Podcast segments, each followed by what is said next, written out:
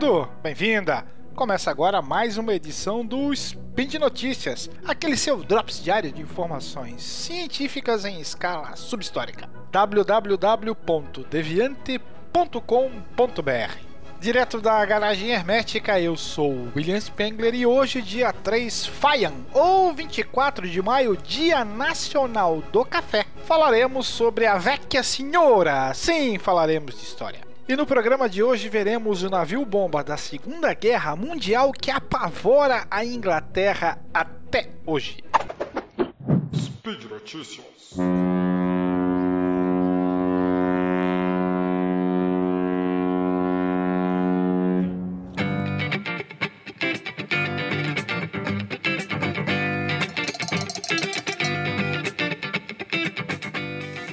Em 20 de agosto de 1944, o navio cargueiro americano SS Richard Montgomery ancorou na entrada do rio Tamisa com uma carga literalmente bombástica. Cerca de 9 mil bombas que seriam usadas na Segunda Guerra Mundial. E até hoje, mais de 75 anos depois, continua no mesmo lugar, ainda com boa parte daquelas bombas no seu interior, para o terror dos moradores da pequena cidade inglesa de Sheerness. Foi lá onde ele parcialmente afundou depois de encalhar em um banco de areia bem na entrada do principal rio.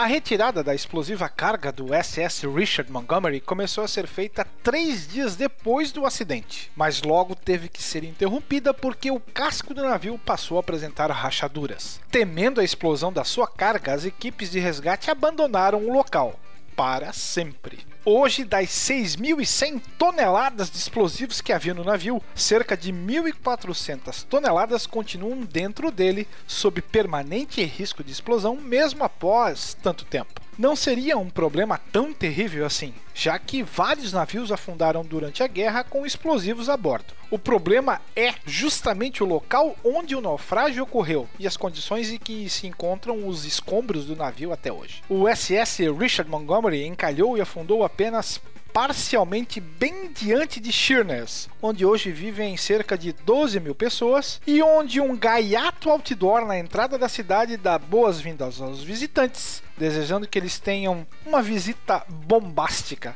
coisa típica do senso de humor inglês. Há mais de 75 anos, ninguém em Sheerness dorme absolutamente tranquilo, porque sabem que há um navio cheio de bombas bem em frente à sua cidade. Até hoje, os mastros do navio são visíveis fora d'água, já que o local é tão raso que não permitiu que o navio ficasse totalmente submerso. E isso torna a questão ainda mais delicada pelo risco de colisão de outras embarcações. Além disso, o SS Richard Montgomery afundou bem no estuário do rio Tamisa, que registra um movimento de cerca de 5 mil navios por ano. Tempos atrás, dois deles só não colidiram com o um naufrágio porque no último instante conseguiram desviar a tempo. Para contornar o problema, as autoridades marítimas inglesas criaram, desde o final da Segunda Guerra, uma área de exclusão em torno do local do naufrágio, sinalizada com boias e cartazes ameaçadoras, avisando que a aproximação de pessoas é estritamente proibida. E essa área ainda é monitorada por radares 24 horas por dia. Até hoje, mais de 75 anos depois. Afinal de contas, por que não removem as bombas?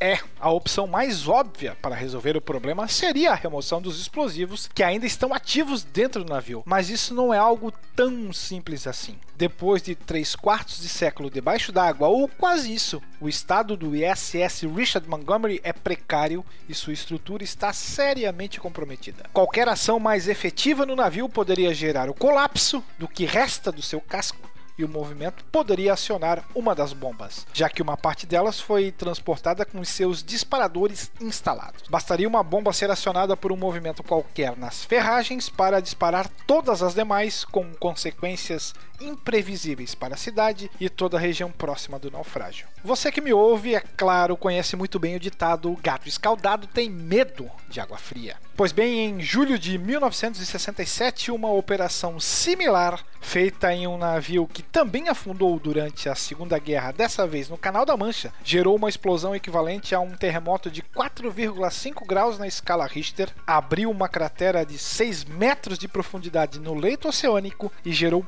pânico nos moradores da região. Mesmo a explosão controlada das bombas que restam dentro do SS Richard Montgomery é algo fora de questão. Estudos já mostraram que caso o navio viesse a explodir, a quantidade de bombas geraria uma coluna de água com cerca de 300 metros de altura, lançaria detritos nove vezes mais alto que isso e geraria uma espécie de tsunami com ondas de até 5 metros de altura, o bastante para inundar Sheerness, que também sofreria danos em seus edifícios, com todas as janelas de vidro sendo estilhaçadas. Para explodir as bombas que há no navio, seria necessário evacuar todos os moradores da cidade, diz um técnico no assunto. Por isso, a melhor medida ainda é a não intervenção deixar o navio como ele está e como vem sendo feito há 76 anos. O SS Richard Montgomery era um Liberty Ship, um tipo de navio cargueiro criado nos Estados Unidos para uso na Segunda Guerra Mundial, que usava métodos pioneiros de construção, como a união das chapas de aço com solda em vez dos tradicionais rebites e montagem em forma de linha de produção,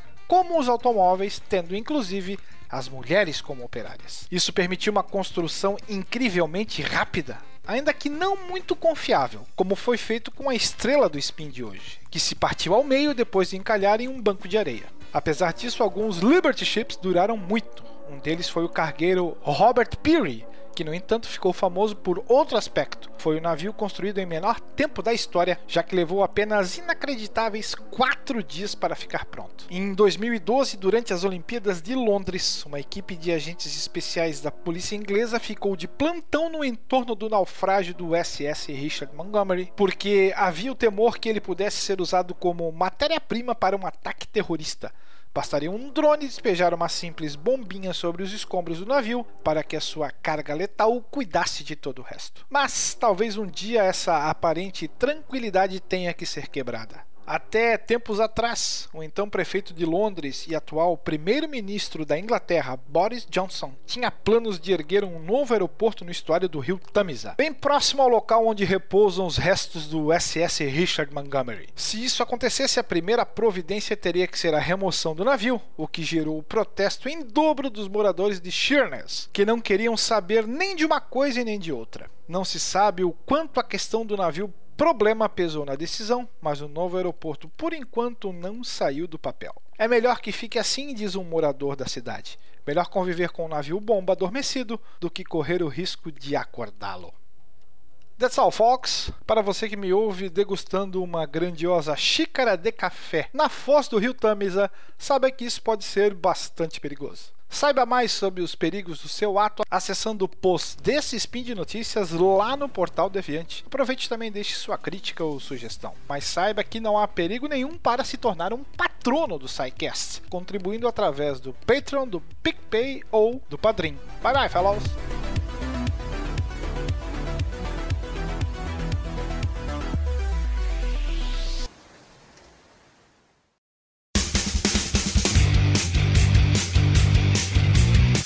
Cortes, edição de podcast.